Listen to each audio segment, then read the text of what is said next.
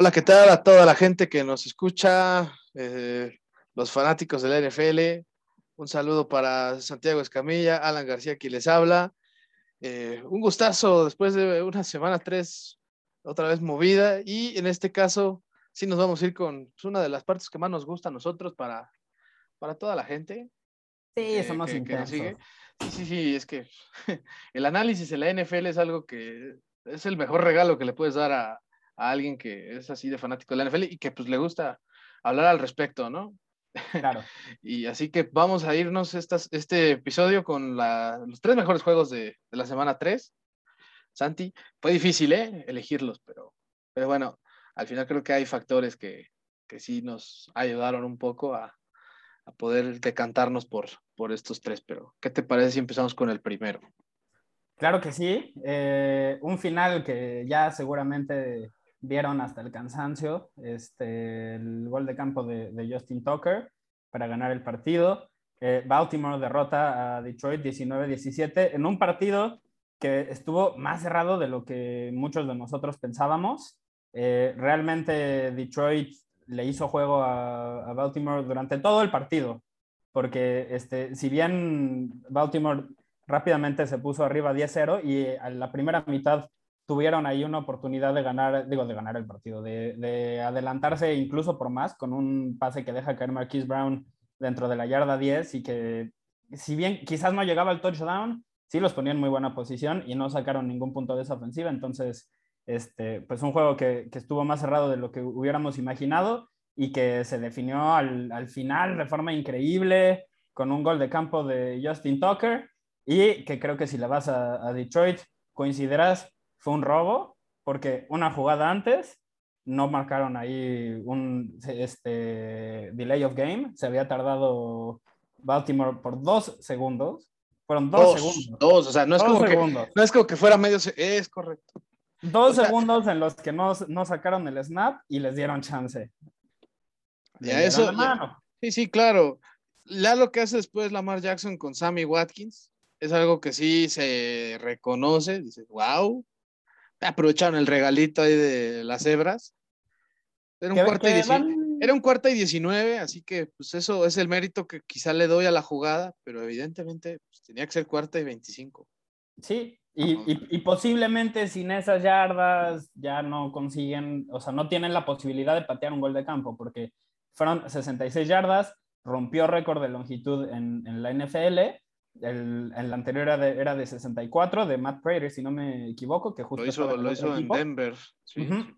Y este, entonces, pues eso, interesante, ¿no? O sea, sí, lo, los errores humanos existen siempre en, en, los deportes, no vamos a decir, aquí no nos gusta ponernos conspiracionales y ponernos a debatir sobre esos temas porque no somos oficiales y no importa. Pero, pues hay que decirlo, les echaron la mano. Eh, ya analizando este, este juego, creo que hay dos cuestiones que son claves en, en el partido y no sé si, si, tú coincidas. Y la primera es que Detroit logró frenar a el juego terrestre de Baltimore y sobre todo a los corredores.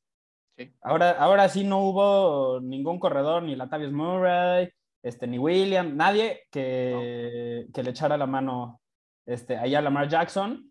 Por juego aéreo, yo creo que estaba, les estaba yendo bien pero, pero intentaron correr el balón porque ese es el ADN del equipo y se entiende. Sí, la y las terceras oportunidades. Baltimore no supo cerrar en terceras oportunidades.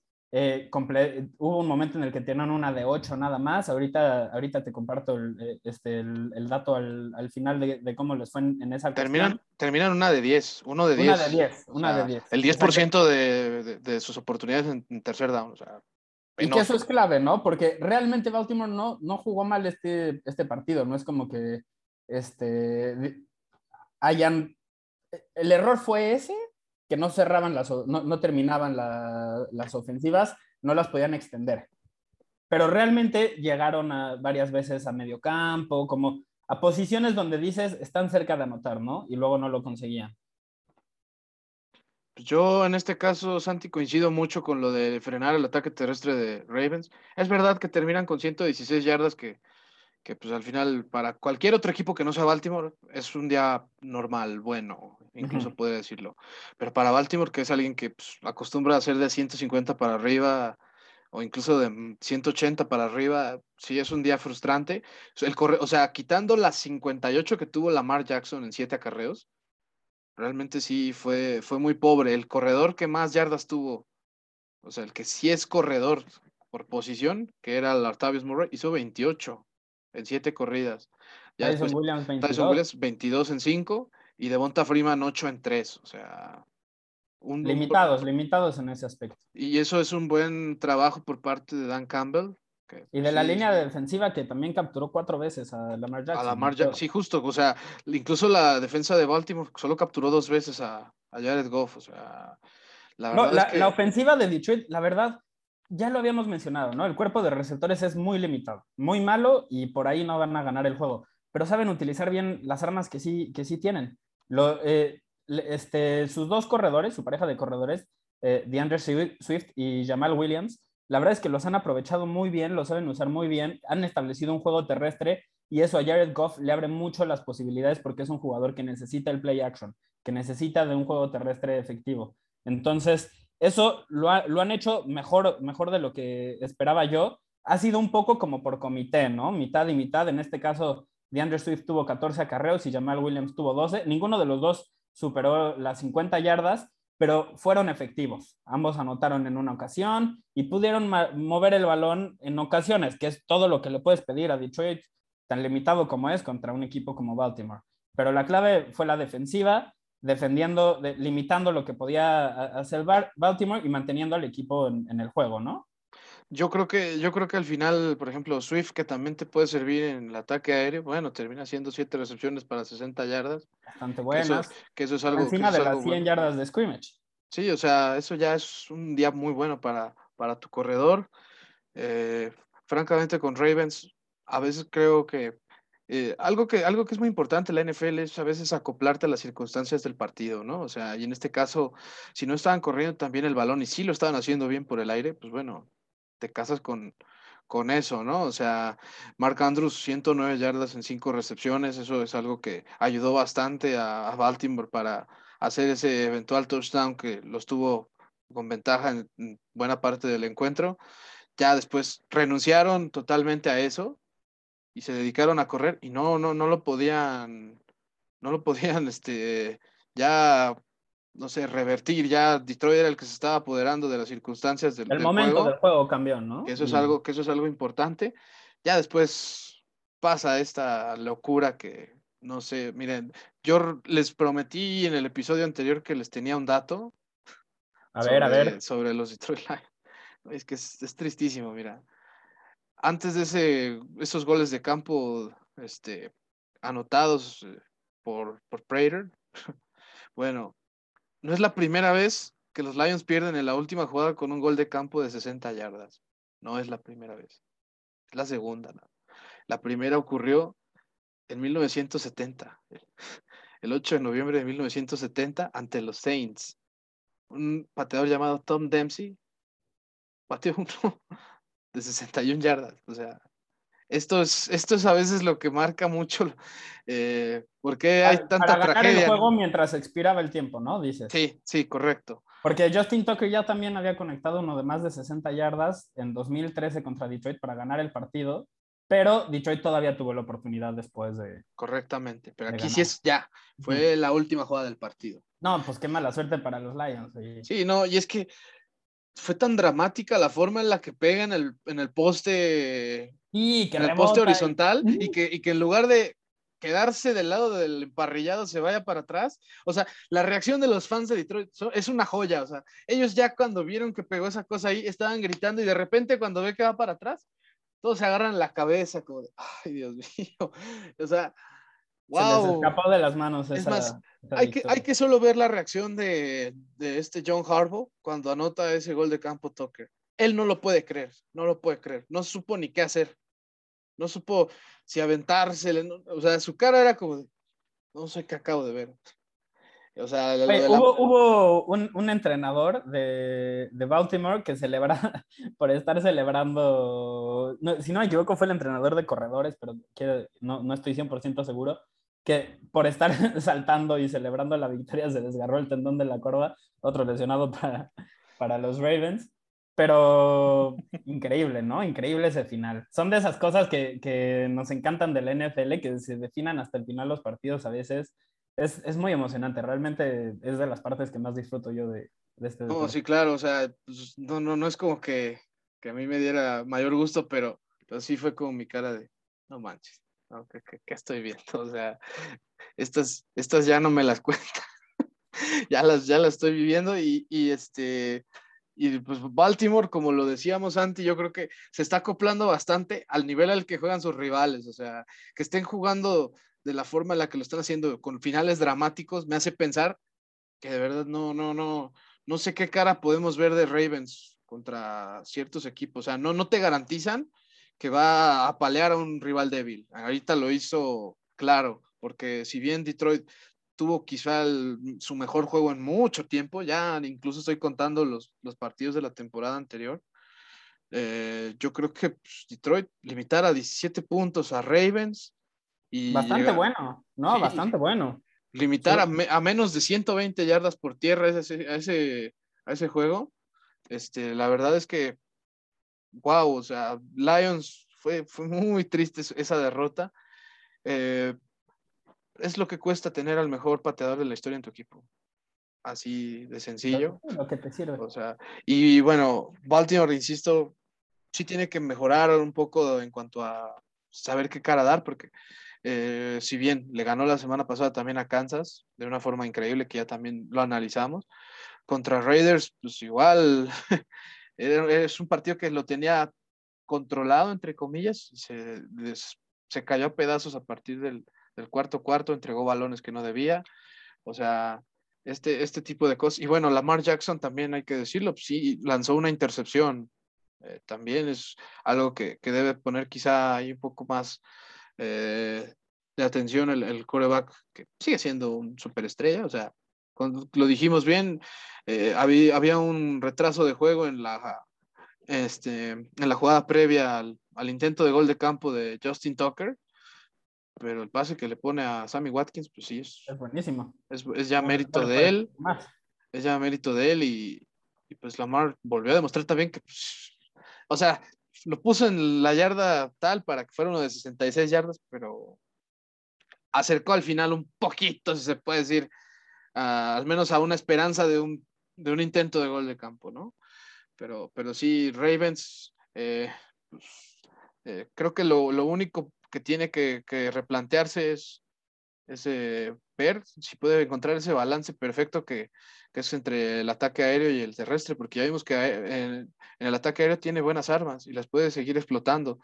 Y, y si eso lo, lo balancea con, con el juego terrestre, que desgraciadamente este domingo no se vio, pero que se ha visto en el último año y medio, dos años, pues eso, eso es algo que podría llegar a cosas importantes. Y, y bueno, lo peor para ellos es que se van a enfrentar a una defensa mejor de la que enfrentaron el domingo, el siguiente, esta siguiente semana, que va a ser contra los Denver Broncos. Y aparte va a ser en Denver, en la milla alta, donde sabemos que el oxígeno casi no existe ahí.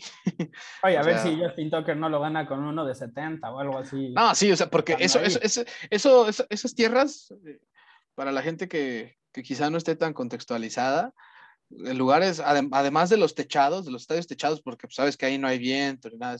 Quizá el único estadio donde pues, hay bastante este, favor para, para los pateadores es el estadio de los Denver Broncos porque ahí... Y por la pues, altitud de Denver eh, pesa menos el balón, entonces es... Es correcto. Se, se, te permite patear más lejos, ¿no? Sí, correcto. Pues de ahí, de hecho, fue donde en ese estadio se, había, se había hecho el récord de Matt Prater, ¿no? Que ya, ya pues, seguramente sí. Y, y, en, e, y, en, ese estadio, si tú ves los 10 este, goles de campo más largos de, del NFL, la mayoría se, se patearon ahí. o, o, la mayoría de los, de, los, de los goles de campo más largos en la carrera de muchos pateadores fueron en Denver. También, también. Eso, eso, eso hay que... Es una constante. Que tomarlo en cuenta y pues ya Ravens, veremos qué, qué cara nos muestra. Lions, desgraciadamente estuvo a unos segundos de dar la campanada hasta ahora de la temporada, porque yo la verdad, ese partido sí, de plano, no veía cómo Lions este, pudiera, pudiera, competirle, o sea, ya, ya no estoy hablando de ganar, competirle, y lo hizo, la, la verdad, los cuatro cuartos. Realmente yo creo que los tres partidos que ha jugado Detroit eran eh, enfrentamientos en los que el simple hecho de estar compitiendo y estar hasta el final en el juego ya, ya es de resaltar, ¿no? Ya. O sea, no le puedes pedir más a un equipo tan limitado que está en el primer año de reconstrucción. Y sin embargo, nosotros a veces, antes de, empezar la temporada, nos reíamos un poco de toda esta narrativa que traía Dan Campbell, porque los entrenadores que empiezan ahí a repetir el mensaje de este, vamos a, pegar más duro que los demás y nosotros sí somos hombrecitos y como todas estas cosas. Como muy a la antigua, ¿no? Ajá, pues ya, ya no tienen tanto éxito. La, mayoría de esos entrenadores ya no tienen tanto éxito, a menos de que este, tengan eso y además sean este, buenos tácticos, buenos estrategias, no sé, ya necesitan algo más. Pero Detroit, para la plantilla que tiene, sí está jugando mejor de lo, de lo que uno podría esperar, aunque, eh, pues a ver cuando ganan este, su, su, primer juego, ¿no? Sí, digo, la siguiente semana visitan a Chicago, así que, que bueno, ya, ya también es un equipo que se vio vulnerable, así que no lo descarto, pero sí, o sea, Detroit ha tenido eh, puntos a destacar en sus tres juegos, o sea, lo, la segunda mitad contra San Francisco pues, jugaron por nota esa segunda mitad, al menos la ofensiva lo hizo bastante bien. También la defensa robando balones claves en la semana 2 contra Green Bay les juegan una primera mitad bastante digna, donde se van incluso con ventaja de tres puntos. Y ahora con Ravens, neta, a segundos de quitarles este, la victoria.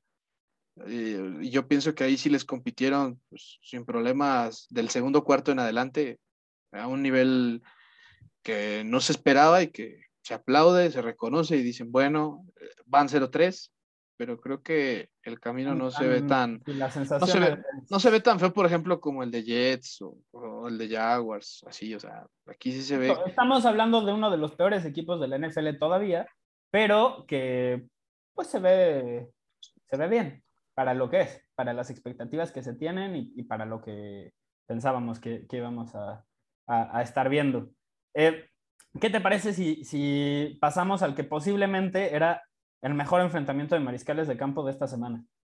Sí, yo, yo encantado y, yo desde que sabía que íbamos a tener este juego, estaba muy emocionado y, y, la verdad es que, o sea, en una pantalla tuve el partido de Steelers, o sea, los, los partidos que sí vi en vivo, en vivo, eh, al mediodía fue el de Steelers y el de Chargers, o sea, era, eran juegos que sí de plano monitoreé lo más que se podía jugar a jugar. Ya, pues, si pasaba algo, como que le cambiaba ahí a otro, como en este caso con, con Baltimore, ¿no? Pero, y obviamente ya, la revisión total del juego este, después, ¿no? Pero, pero ¿cómo, ¿cómo, te digo que este juego de Chargers y, Chiefs, que termina por un marcador, en este caso de 30-24 a favor de Los Angeles Chargers en Missouri, o sea, hay que, hay que decirlo, les ganaron los Chargers a los Chiefs en Kansas City. Eh, pues, ¿cómo te digo, Santi? lo, lo, repito, vi vulnerable este equipo por primera vez en mucho tiempo en sus dos costados. Se vieron muy precipitados a la ofensiva, perdieron balón en sus primeras tres posesiones, o sea, eso es algo muy grave. pararon en el pie además, porque algunos de esos errores, la intercepción de Mahomes, digo, si lo completa, la metemos al top 10. Este, todo, todos lo, ensalzamos y otra vez decimos que Mahomes es un mago, pero no había necesidad de intentar un pase sin ver en esa situación cuando estaba, o sea, estaba abierto completamente el receptor y no, no tienes que engañar a nadie, no tienes que mover a ningún safety, no, no tienes que hacer, mover a un linebacker para completar ese pase. Es simple y sencillamente este, pues que se pasó de mamador y quiso verse muy, muy lindo con su pasecito y pues no le salió. Digo, o sea, su mérito tiene intentarlo, eh, aunque, aunque fue un pase interceptado le pegó en las manos al receptor, se pudo haber completado, entonces tampoco vamos a atacar mucho a Mahomes por intentar divertirnos así, pero eh, pues sí, sí fue clave ese tema, definitivamente. Pues, pues es que creo que es el, es el dato contundente de este partido. Digo, vamos a analizar todo lo que conllevó esto, pero son cuatro pérdidas de balón de Chiefs contra ninguna de Chargers. Y además Chargers Le sacó 21 puntos esas cuatro pérdidas. Eso, y bueno, estamos hablando de que metió 30 puntos, o sea. Claro, es casi todo. Nueve puntos fueron limpios nada más de los Chargers, nada más eso. O sea, para, que fue un touchdown y un gol de campo, nada más. Lo único que pudo hacer Chargers sin la necesidad de, o sea, de haber robado el balón de, de Chiefs. O sea, eso es de perspectiva. También, también creo que ya podemos. No, yo lo, lo, que iba a decir es que creo que ya podemos meter a Justin Herbert en, en, esta categoría de mariscales de campo a los que no les puedes regalar tantas oportunidades. Sí, no, no, no, y no puedes estar en Kansas City, en el Arrowhead, con toda esa gente que ya sabemos que es bastante hostil, y aún así, Herbert se dio el lujo, de verdad, se dio el lujo en esa última posesión que tuvieron de exhibir al perímetro de los Chargers, o sea, también hay que decirlo, hubo un castigo de, interferencia de pase ah, en una cuarta oportunidad donde las cosas sí están ahí como complicando para Chargers, pero entre él y Mike Williams y Keenan Allen, la verdad es que exhibieron el perímetro de Chiefs. Un es buen que rato. Con, Keenan Allen y Mike Williams jugando al nivel. Keenan Allen tiene ya tiene rato siendo un receptor de élite.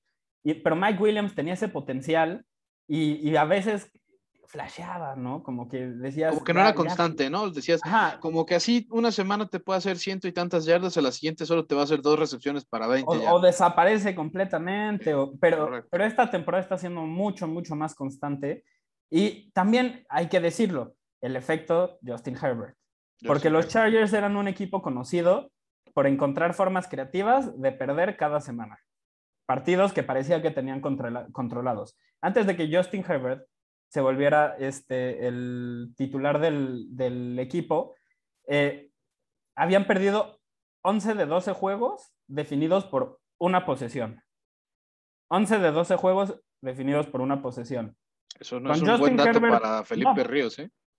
Y para el equipo en general, estamos hablando, tenían muchas lesiones, etcétera.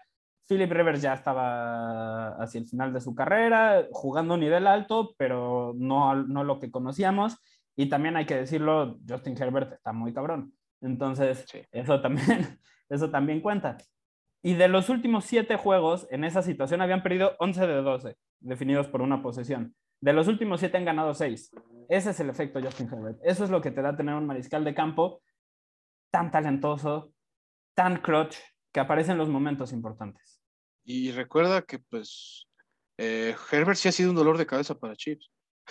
Desde la, desde la primera titularidad que tuvo Herbert. O sea, el primer partido que juega Herbert de titular, para quien no lo sepa, fue contra Chiefs.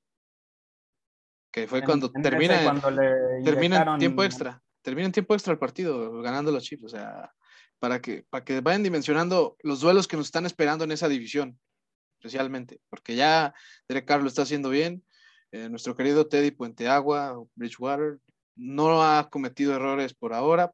No lo estoy metiendo a él todavía, pero los otros tres, de veras, parece que esta temporada al menos sus enfrentamientos sí son, son dignos de ver. Eh, Mahomes es la primera vez desde la semana 14 y 15 de 2019 que lanza intercepción en partidos consecutivos. Eso es algo que sí, sí lo dejó mal parado esta semana. Pero pues es más, es Patrick Mahomes, o sea, es alguien que va a volver y va a competir hasta el final. Y ese, esa estadística me parece absolutamente increíble, porque es un mariscal de campo que toma muchos riesgos, muchos, muchos riesgos. Entonces, o sea, sería lo normal pensar, ¿no? Que, sí, lo normal sería lo que ha pasado en estas últimas dos, ¿no? Un poco lo que le pasaba a Brett Favre, por ejemplo, que por partido te hacía cinco jugadas que decías, ¿por qué lanzaste ese pase? completaba tres para touchdown y los otros dos quizás eran intercepción, pero pues, te anotaba un montón de puntos, entonces no importaban esos errores. Eh, la, grandeza de Mahomes estaba en que tomaba esos riesgos sin cometer los errores. De repente ya los está cometiendo un poquito más seguido, pero pues es lo normal, ¿no? Es humano finalmente y esas cosas, este, esas cosas suceden. Eh, Justin Herbert lanzó tres o más pases de, de touchdown por séptima ocasión en su carrera. Séptima. Ningún mariscal de campo de los Chargers tenía más de cuatro en sus primeras dos temporadas. Y estamos hablando de una franquicia que tuvo a Dan Fouts, que tuvo a Drew Brees, que tuvo a Philip Rivers. O sea, muy buenos mariscales de campo. Nombres, importantes. No, y, y de hecho, este, este joven que la semana pasada se convirtió el primer jugador este, de menos de 25 años en tener sus primeros 16 inicios y con mil yardas. O sea, lo de Herbert es una locura. Quizá el equipo en el que está no lo hace tan viral como en otros lados. Quizá los mismos pases o, el estilo de juego que, él tiene no es tan espectacular como pues, en este caso Patrick Mahomes, vamos a decirlo así. Pero no, bueno, pero también tiene, tiene sus cositas. Por ejemplo, el primer touchdown que lanzó, sus dos pies estaban completamente separados del, del suelo. Eso es dificilísimo de conseguir. Sí. además, la mecánica de pase empezó con el, después del salto. Sí, no, o sea, lo, lo, que hace, lo que hace Herbert también ya ya está mostrando un nivel de madurez importante y es donde Chargers puede sentirse orgulloso. Sí, o sea, es que es lo mejor. ¿Qué pasa ahí, eh? O sea, realmente, realmente, realmente está alzando la mano como uno de los mejores mariscales de campo del NFL.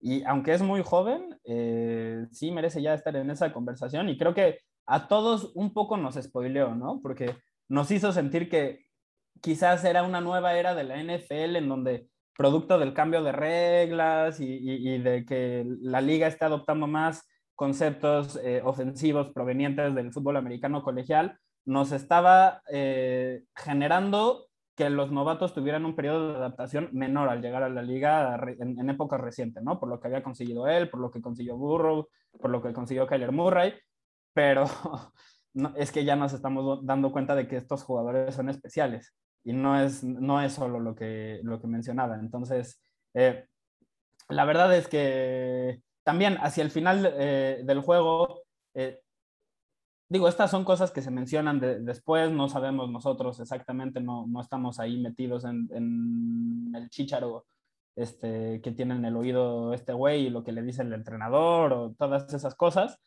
pero se dice que en el pase de, touchdown que lanza para el 30, ponerse arriba este, en el marcador hacia el final del, del, juego, era una jugada de acarreo que él dice, no, yo aquí vi algo que quiero explotar, la cambia y anota el touchdown. Entonces... Donde Mike Williams se al, al, defensivo, ¿no? Exactamente, justo, justo esa jugada.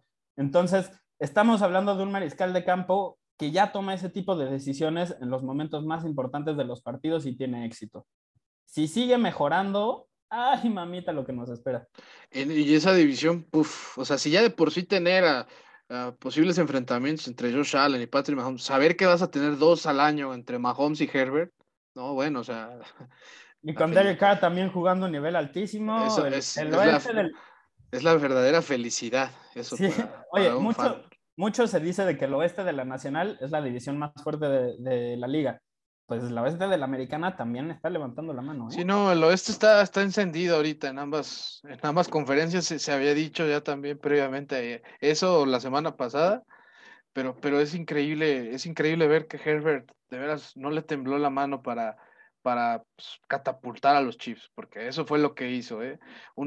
Dar un rating de 125 contra uno de 81 contra Mahomes. O sea, sí fue como de, tú te llevaste la estafeta hoy. Mahomes es mejor coreback seguramente todavía, pero, pero Herbert dijo, ¿sabes qué? Le ganó la partida. Le ganó la partida. Hoy, hoy no, hoy no más, ¿no? Y, pues la verdad, qué, qué gusto saber que hay corebacks de ese nivel que están llegando a la liga, que en este caso fue desde el año pasado y pues por algo también eh, merecidamente fue, fue novato, fue novato ofensivo del año Justin Herbert, o sea, increíble, increíble lo. Concuerdo, concuerdo completamente. Oye, ¿y qué, qué, te pareció la actuación de, de Travis Kelsey? Un jugador que muchas veces damos por sentado lo que, lo que está consiguiendo como ala cerrada, pero no es normal. No es normal y voy a compartir dos datos y te paso la pelota a ver qué, qué, qué piensas. Eh, tuvo siete recepciones, 104 yardas eh, en, este, en este partido. Eso quiere decir que por onceavo juego consecutivo tuvo seis o más recepciones. Y esa es la mayor racha de una ala cerrada en la historia de la NFL. Ningún otro jugador se acerca. Y además, este fue su juego número 27, superando las 100 yardas, supera, y, eso excede lo que hizo Tony González con Kansas City. Este güey está rompiendo récords de Tony González. Y, no tiene ni la mitad de, de este, longitud de carrera que tuvo González. Entonces, ¿qué cosa? O sea, estamos viendo uno, posiblemente los 5 o 10 mejores alas cerradas de la historia. Eh, definitivamente, o sea, y mira que no, nos ha tocado ver cosas como Rob Gronkowski, quizá la misma decadencia de Tony González, el mismo Dallas Clark, por ejemplo, cuando estuvo en los Indianapolis Colts, eh, Heath Miller en los Pittsburgh Steelers, que sabemos que también es un jugador histórico ahí, eh, pero Travis Kelsey podría decir que revolucionó mucho la, la posición de ala cerrada, o sea, se ha vuelto una garantía, incluso esta temporada al menos, por encima de Tyreek Hill. Que a Tyreek Hill, pues sí, ya hay que decirlo, no ha tenido un buen inicio. Salvo el primer partido, no tuvo un buen inicio ya en esta temporada. Lo han sabido limitar mejor, ¿no? Y también creo que ahí, ahí ha sido un poco Kansas City que no lo está. Eh, o sea, cuando un jugador como de ese nivel no está consiguiendo este, rendir, tienes que poner el balón en sus manos, encontrar formas este, darle un jet sweep, este, no sé, un pase pantalla, intentar involucrarlo de más formas porque eventualmente va a explotar. Sí, sí, no, yo, yo pienso que, que Hill, que con Hill, bueno, lo que tú pedías que hicieran con Hill, creo que ahora sí lo, lo hicieron tanto Chargers como la semana pasada este, Ravens, ¿no? Limitar a una de las mejores armas de... Mm, eh, lo que no hizo Cleveland. Pero, pero que él sí es impresionante, o sea, ya yo sí podría decir que muchos este, entrenadores en jefe deben estar, eh, pues ahora sí que pensando que aquel sí no hay forma de que lo vayan a parar todo el partido. Lo que mejor pueden hacer en todo caso es limitarlo a que te haga algo en la zona roja, porque yardas te va a hacer, el tipo te va a hacer, es muy rápido. Para, como ala cerrada, de verdad es un gran receptor, Travis Kelsey, porque es de verdad muy potente. Quizá sus cualidades como bloqueador son lo, es el único defecto que pienso que pueda tener Kelsey para la Claro, pero cuando eres un receptor así desde la posición sí, de o sea, te conviertes casi en Sí, o sea, ya no necesitas ya, ya, ya, no te necesitan para esas labores. Tú lo que te tienes que dedicar es atrapar pases y, y Kelsey estamos ante los ojos de un seguramente futuro salón de la fama, o sea, ya también tiene su Super Bowl y como lo bien dices, está rompiendo las marcas habidas y por haber para una ala cerrada, así que eh, para la gente que, que pues, ha seguido a Travis Kelsey desde que llegó a la liga, pues hay que, hay que valorar talentos así porque, porque Kelsey de verdad es un, es un talento especial y que pues ojalá también dure, dure bastante, que parece que sí, o sea, nunca ha tenido lesiones importantes. Y la constancia y, no recibe tantos golpes, o sea, no es como, como Gronkowski, no es como George Kittle, como este estilo de ala cerrada que le mandas un pase y se le suben cinco y sigue corriendo y le meten otro putazo y él lo regresa y, o sea, no, casi no ves eso con Kelsey. Es un jugador que sabe evitar esos contactos y, definitivamente contribuye a, su salud. Eh, también un, dato ya para, ir cerrando el análisis de este juego y pasar al, al que sigue, y es que de las 12 derrotas que tiene Patrick Mahomes en su carrera, en 10 el otro equipo anotó 30 o más puntos. Entonces, no hay forma de, limitar realmente esta ofensiva, o sea, de, detenerlos completamente. Estamos hablando de que tuvieron un mal partido para sus estándares e igual anotaron 24 puntos. Entonces, eh, pues ya sabemos eh, lo que decíamos la semana pasada, ¿no? Cómo hacerle. Tienes que encontrar la forma de forzar errores de, la ofensiva de Kansas City o de mantenerlos fuera del campo, lo, cual hicieron eh, con las cuatro entregas de balón que ya resaltabas tú y eh, pues además anotar un montón de puntos, porque si no, no hay forma de que le ganes a Kansas City y los Chargers lo, lo hicieron. Ahora, ya mencionados en el episodio anterior, ni tú ni yo creemos que esto quiera decir que Kansas City no va a ser equipo de playoffs esta temporada, ni nada por el estilo. Solo, pues, los Chargers son un buen equipo, tienen un buen entrenador y tienen un mariscal de campo que promete muchísimo y ya es una realidad, lo cual es maravilloso. Sí, ya nada más para cerrar este tema, pues los Chargers la siguiente semana van a recibir a los Raiders en un muy buen juego de lunes por la noche, que yo la verdad voy a tener ahí los ojos pegados todo el tiempo porque es un juego que sí me emociona saber que, que se va a dar. Y Kansas, pues bueno, ya quizá aprendiendo de estas dos derrotas dolorosas, eh, viaja a Filadelfia contra los Eagles, donde pues, unos Eagles que vienen de recibir más de 40 puntos por, por Dallas, a ver a ver cómo le hace Mahomes para pues, básicamente decir la típica frase, yo no, yo no voy por quien me la hizo, sino por quien me la pague, ¿no? básicamente. pero, pero ahora, Santi, pues mira, no sé qué tan agradable o desagradable para ti vaya a ser, pero vámonos con el último partido de este episodio. Sunday Night. El Sunday Night, Que por cierto, en mi trabajo fue una locura hacer ese, ese partido. Pero al final con mucho gusto. cubrirlo para Otra vez. Y, bueno. No, no, o sea, la adrenalina estuvo cañona. Pero, o sea, lo, lo, lo mejor es que, pues, cuando te pasan estas cosas, pues, eh, lo puedes, puedes decir, lo vi con lujo de detalle, ¿no? El partido entre los Green Bay Packers visitando a los San Francisco 49ers, un Aaron Rodgers llegaba a su ciudad natal una vez más.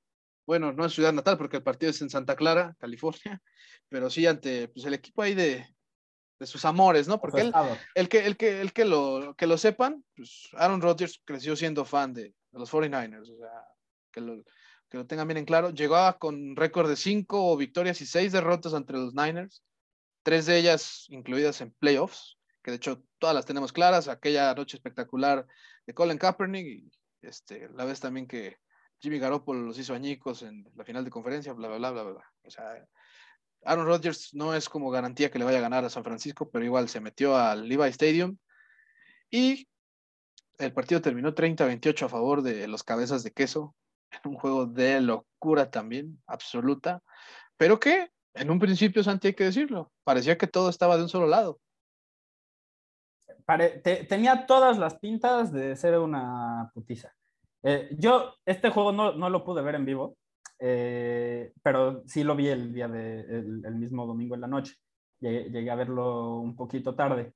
Y a la, más o menos este, al final de la primera mitad que Green Bay eh, estaba ya arriba en el marcador este, de forma considerable, el, el 17-0, y que parecía que, se iban a, que iban a volver a anotar. Y, sí me acuerdo que dije, no, o sea, estoy viendo la repetición de una turboputiza de mi equipo. Qué, qué cosa más fea. Pero afortunadamente regresaron los, los 49ers, este, fue un juego competitivo. Eh, sin embargo, realmente Green Bay fue mejor dominó en muchos ratos del juego y hay que decirlo, si las cebras no nos echan la mano a los 49ers, no, no tenemos nada que, estar haciendo ahí, ahí cercano al juego. Y también una situación que me parece muy importante resaltar, donde creo eh, o considero que, se equivocó la, la, NFL. No podemos, tanto se dice eh, de, que está haciendo la liga por la seguridad de los jugadores, por, por limitar las lesiones de cabeza, por todas esas cuestiones, como para que le permitan a Davante Adams regresar al juego después, de, un golpe claramente ilegal, por el cual debió de haber sido castigado y quizás hasta sacado del juego Jimmy Ward, eh, pero que no recibió castigo y que además, después de que el tipo se quedó casi noqueado un par de minutos, se levanta y a las tres, tres jugadas está de regreso. Eso no puede ser. No, es que, es que fue, yo, yo incluso cuando vi que estaba tirado Davante y después, tres jugadas después, veo que le lanzan un pase que termina siendo incompleto, yo sí dije, es una locura que lo hayan dejado seguir jugando. Mira, Responsable, eh, pero totalmente. o sea, yo, yo la verdad, pues sí, Davante después dices, te hace las dos recepciones que te lleva a ese gol de campo y, y demás, pero pues pareciera que el protocolo no existió en ese, en ese rato, o sea, y eso es algo cuestiona, porque lo noquean, ¿eh? Lo noquean. Es, que es eso, si se hubiera levantado luego, luego no decimos nada, o sea, un golpe a la cabeza no, no quiere decir que hay riesgo de conmoción, pero un golpe a la cabeza donde tú te quedas completamente parado, sin moverte dos minutos y después te levantas, ahí sí hay riesgo, ahí sí, ahí sí hay que empiece, entre el protocolo y no, no, no puedes regresar el mismo partido. O sea, a ver, yo entiendo que este comentario se puede ver como algo parcial de mi parte porque soy aficionado de San Francisco y es el segundo mejor jugador de la ofensiva del rival de esa semana, ¿no? Pero, pues antes que, aficionado de San Francisco, soy, soy del deporte y me gusta que los mejores jugadores se mantengan sanos. Y si estás cambiando las reglas para prevenir golpes así, pues entonces, ¿por qué, ¿por qué no lo aplicas? ¿Por qué no proteges al jugador? Ese es, el tema. O sea, yo mismo digo. Y es que pudo, ser, y es que pudo acabar peor esa cosa. O sea, pudo acabar muy feo esa cosa. Si, si es que le volvían a, a, pegar a Davante. Que pues para empezar, pues es vergonzoso que ni siquiera fuera castigo, ¿no? claro, no, eso era, eso era castigo y para sacar a Jimmy Ward. porque fue, un, fue, un, golpe sucio. El receptor no, no tenía forma de defenderse y él fue directo a la cabeza. Sí, definitivamente ese, pues, estuvo en riesgo eh, la salud de Davante Adams. O sea, afortunadamente, hablando de las circunstancias, no pasó a mayores, al parecer, y pues incluso hasta pues, se termina siendo como héroe, ¿no? Se podría decir. No, bueno, claro, ganó el partido al final, en, la última ofensiva fue clave y, y, estamos hablando de un jugador que tiene 10 Sunday Nights al, hilo anotando touchdown, o sea, es uno de los mejores receptores, de los tres mejores receptores de la liga y, y es clave para, para, su equipo. Pero por, sea, hay que, hay que protegerlo, hay que proteger al atleta sí, no, porque... también, él quiere volver, pero no lo puedes dejar y el equipo lo necesita, pero justo por eso está el protocolo donde es una persona independiente de Green Bay quien toma esa decisión. Entonces, en fin, no, no, no le seguimos dando vuelta a este asunto, pero es un tema a considerar. No, no puedes tener eh, ese tipo de errores. Y también hay que decirlo, eh, las cebras se les fueron varias, varias interferencias ahí este, muy, muy claras. Hubo una recepción de Mohamed Sanu que el balón claramente pega en el suelo Ah, sí, claro, que hasta, que hasta más la flor la reta.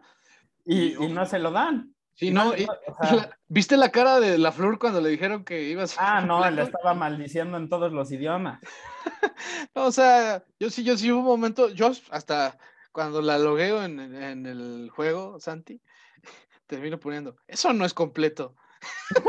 es que no, es que no. Es que. ¿Cómo? o sea. Pega, o sea, se ve claramente cómo el balón se mueve de su mano cuando pega en el césped. Y eso es suficiente para que digas, eso no es completo. Claro, que pega en el suelo no quiere decir que ya tiene que ser incompleto, pero si pega y hay el más ligero movimiento, ya. Ahí. se sabe, se sabe que el control no lo tenía a la mano. Exacto. Y el problema es que el NFL no es consistente con este tipo de cosas. No, y eso que han cambiado la regla muchas veces respecto a eso. Pero nadie, nadie sabe que es un pase completo en, esta liga y, y es, es, es, culpa de, pues de situaciones así, ¿no? De, de errores a, la hora de, este, de marcar ese tipo de, de, jugadas. Ahora, una cosa que sí me gustaría resaltar, obviamente ya que empieza a, a regresar en el, en el, partido San Francisco, eh, es Alex Mack, el, centro. Tuvo ahí un mal snap que yo fue de lo poco malo que le vi en el partido, pero en el touchdown de Trey Lance, estamos hablando de que a Alex Mack le pidieron que fuera a bloquear al safety libre de Arnold Savage del otro lado de la formación. Hacen parecer que la jugada va a ir por el lado derecho porque ponen a tres receptores de ese lado y luego este, ponen en motion al jugador para que vaya corriendo hacia allá y luego Trey Lance sale corriendo hacia el otro lado. Solo tenía dos bloqueadores de frente en ese, en, ese acarreo. Uno era George Kittle, si no me equivoco, o un receptor, no, no, sí, sí, Kittle. Uno era Kittle, sí. Y el otro fue Alex Mack, que directo desde su posición de centro se fue corriendo para bloquear al safety libre y lo consiguió. Eso a sus 35 años, la verdad es que me parece, eh, o sea, desde que lo hizo yo estaba muy, muy contento, obviamente, pero sí, sí creo que vale la pena este, resaltar ese, ese detallito. Y también, eh, pues Trey Sermon creo que se vio bien en su primer acarreo, este, el único acarreo además que tenía con San Francisco, eh, soltó el balón y salió conmocionado contra Filadelfia el, juego pasado. Eh, se recuperó a tiempo para, para, este partido. Fue el corredor titular de, de San Francisco. Y hasta eso, aunque no se vio súper bien, o sea, tuvo 10 acarreos y 31 yardas nada más, creo que fue decente. Y, no se le... Quizás se le podía pedir más entendiendo dónde lo eligieron, pero por el contexto de su primer acarreo, donde suelta el balón y, que ya fue banqueado por este Shanahan en esta misma temporada y todos esos temas para un jugador tan joven, pues importan y su confianza seguro estaba por los suelos y etcétera. Entonces, me parece bueno la, forma en la que se recuperó. Eh, no sé si tú quieras este, resaltar algún jugador en específico. Eh, tú me decías que Aaron Rodgers este, pues expuso a la defensiva de San Francisco, sobre todo a la secundaria, ¿no? Sí, claro. O sea, mira, hay, hay, hay varios comentarios que yo tengo y, por ejemplo, el hecho de que Josh Norman, que de hecho sí lo estaba jugando muy bien hasta que se lesiona, o sea, hasta fuerza un balón suelto Justo a en esa Jones. parece, ¿no? Sí, y, pues para su mala suerte el balón salió por el emparrillado y ya no se pudo recuperar.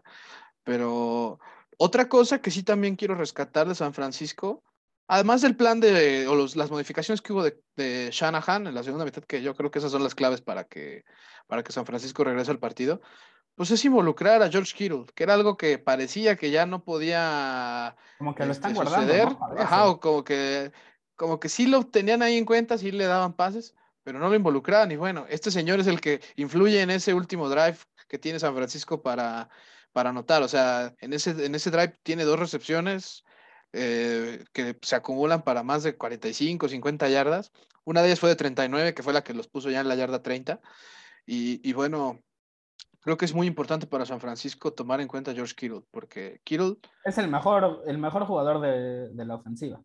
Es, y es todo un líder, y a pesar de las lesiones que ha sufrido en los últimos años, no es alguien a quien tengas que, si lo tienes en el campo, no lo tienes que tener ahí nada más en Bloqueando. Sí, exacto. o sea, la ofensiva de San Francisco al inicio de la, de la temporada lo ha puesto a bloquear muchísimo y entiendo que esa es una de las fortalezas de, su juego, pero sí me da la impresión de que lo están guardando, de que no lo quieren exponer, no quieren limitar un poco la cantidad de veces que toca el balón en un juego para un poquito extender su carrera y, la posibilidad de que esté disponible este, más tarde en la temporada porque pues tiene muchos, muchos problemas de, de lesiones. O sea, sí, si es un jugador que, cada temporada parece que conforme va avanzando el año, va sumando lesiones y tiene un estilo de juego muy físico, entonces definitivamente es un problema, pero concuerdo contigo, en la primera mitad no lo involucraron lo suficiente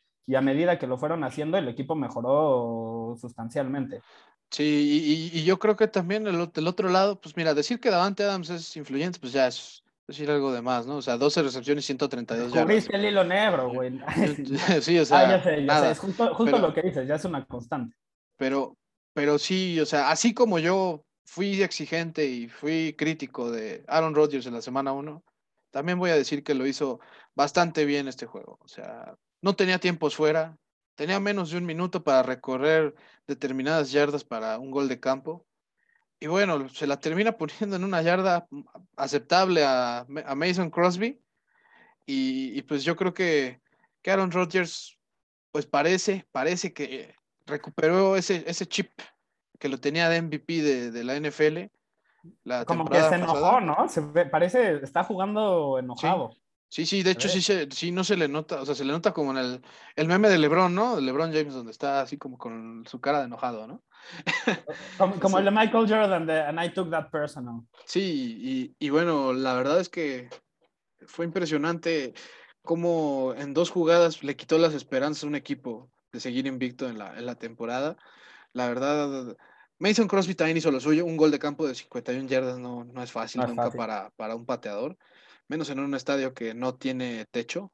O sea, Mason Crosby hizo también, y más para un Crosby que no ha sido tan constante en los últimos dos, tres años, que de repente tenía sus episodios de fallar goles de campo este, consecutivos, lo hizo muy bien aquí. Y, y bueno, creo que Green Bay ya volvió a esa sintonía que tenía la temporada pasada este, en el tiempo regular y, yo creo que pues eso, eso vuelve a poner otra vez a Green Bay en el, en el radar. Con, mientras Aaron Rodgers se mantenga en ese nivel, pues la verdad es que sí, sí tiene, sí tiene madera esta ofensiva. No voy a decir la defensa porque la defensa evidentemente tiene sus carencias, tiene sus carencias y es que, pues, que les remonten un partido que iban ganando 17-0 es algo que también se tiene que decir, pero con Aaron Rodgers que tienes uno de los mejores jugadores de toda la liga.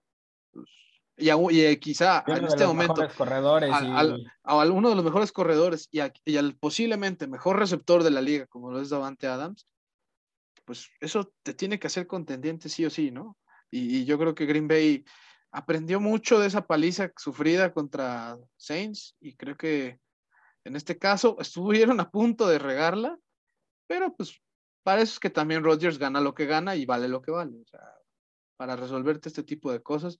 Y lo ejecutó bien, porque la presión que tiene el señor es mucha. Recordemos todo el, el dramota que hizo, así que pues... Oye, pero valió, valió la pena todo ese, ese drama, si no, ¿dónde quedarían las cuatro recepciones que lleva esta temporada Randall Coff? ah, oye, oye, sí, o sea, poco y nada, o sea, no sé si incluso... no, tuvo ninguna recepción en este juego. a, veces, a veces pasa que que ciertos jugadores van a un equipo a ser, no sé, como más, más vestidor, o sea, su, su presencia más bien es para mantener al club unido. Yo creo que el, lo que quería Aaron Rodgers quizás es eso, ¿no? Porque a estas etapas Randall Cobb ya no es lo que era en 2015, 2016, eso ya quedó atrás. Claro, claro. Y pues ya incluso el mismo Marqués Valdés Cantlin parece tener un poco de más protagonismo que él. O Allen Lazar. O Allen Lazar, o el mismo Robert ya, ¿no? Que, es... Él es muy buen, muy buen receptor en la posición de la cerrada. Sí, claro. receptor reconvertido eh, justamente a esa posición. Sí, no, pero pues cuando también tienes un perímetro muy joven como el de San Francisco, pues obviamente vas a explotar a Davante Adams lo más que se pueda, ¿no? Y, además un, un, perímetro que estuvo dispuesto todo el juego, digo, es muy el estilo de esta defensiva cuando decían hacer cobertura hombre a hombre, pero no intentaban enmascararlo, no nada, o sea, se, ponía, se alineaban enfrentito y decían, pues sí es esto, ¿qué, qué vas a hacer? Y los quemó Rodgers. Y pues ya con eso, ambos equipos ya están ahora con récord de 2-1, partido increíble, 30-28, ganan los Packers. Ahora ya para finalizar, pues Green Bay va a recibir la siguiente semana a los Pittsburgh Steelers. Se van a enfrentar a una defensa buena, los, los Packers.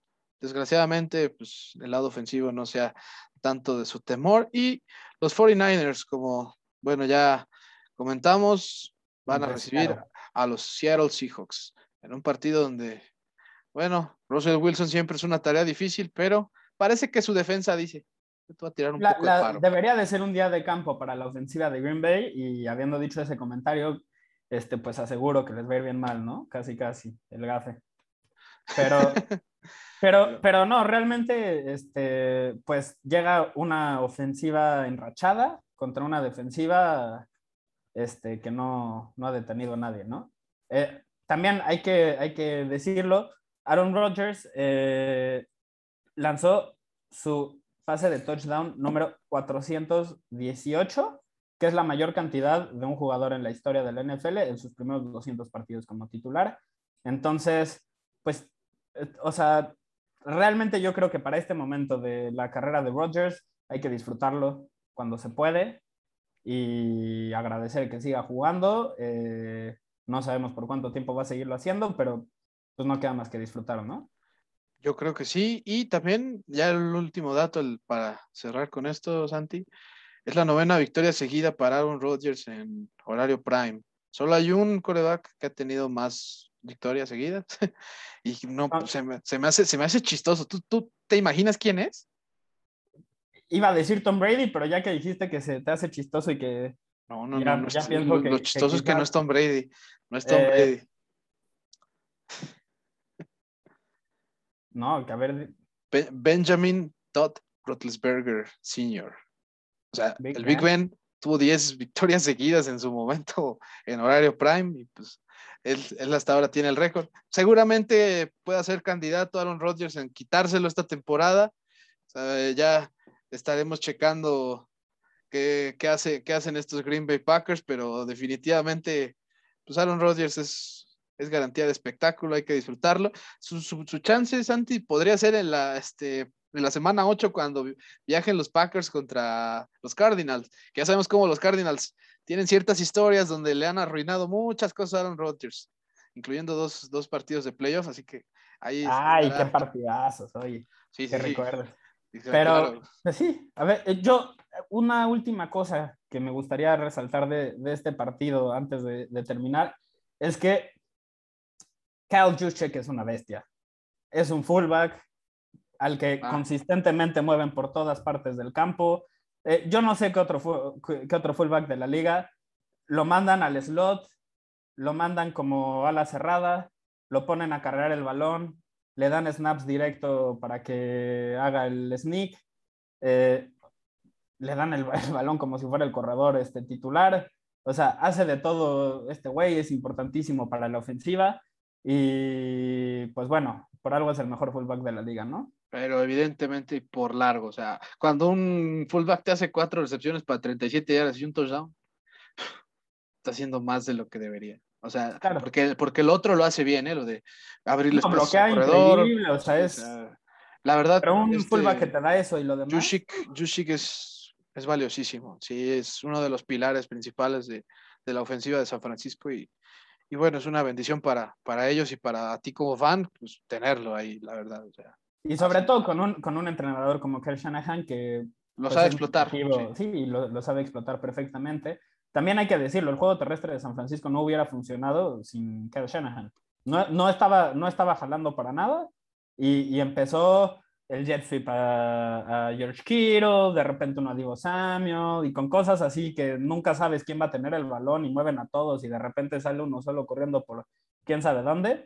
Así fue como corrió el balón San Francisco. No, no fue constante con, con sus corredores, excepto de vez en cuando Trey Sermon, pero también tuvo muchos acarreos muy, muy cortos. Entonces, a ver cómo le hacen ahí en, este, en el futuro. El Aya Mitchell esperan que regrese pronto pero si no, pues a ver si ya lo mencionabas en el episodio pasado, Marlon Mack va a estar disponible. A, ver, si no cuestan por él o alguien así, ¿no? Y ya estaremos entonces comentándolo para todos y todas ustedes. Así que muchas gracias para, para la gente que nos escuchó. Les mandamos saludos y las mejores este, bendiciones para lo que hagan. Y recuerden también, en Instagram estamos como Destino Canton, ya saben que ahí nos pueden seguir. Ya vamos a estar haciendo la dinámica de recopilar sus dudas para incluirlas en nuestros episodios, porque, insisto, ustedes son importantes para, para nosotros, para Santi y para su servidor, y pues los queremos involucrar también en responder las cuestiones que tengan, ¿sale? Así que bueno, mi Santi, acabó un episodio más de análisis de, de, las, de lo mejor que hubo en la semana de la NFL. A ver qué, qué sorpresas, qué sorpresas nos vienen para, para la siguiente. Y, pues bueno, Santi, un abrazo y, pues espero que, que, estés bien. gracias por acompañarnos. Sale. Hasta la próxima. Hasta luego.